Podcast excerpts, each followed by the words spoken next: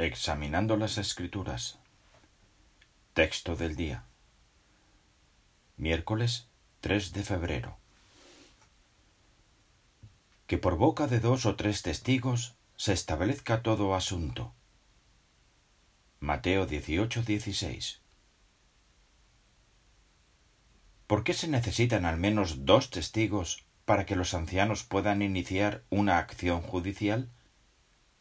Porque así lo dice la Biblia. Esta es una de sus elevadas normas justas. Cuando el pecador no confiesa su pecado, hacen falta dos testigos oculares para demostrar la acusación y que los ancianos puedan iniciar una acción judicial.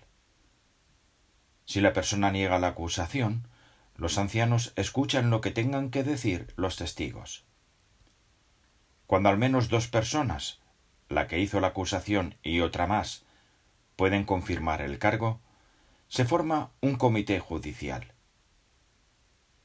El que no haya un segundo testigo no significa que quien ha hecho la acusación esté mintiendo. Incluso en los casos en que no puede probarse la acusación mediante dos testigos, los ancianos reconocen que tal vez se ha cometido un pecado grave.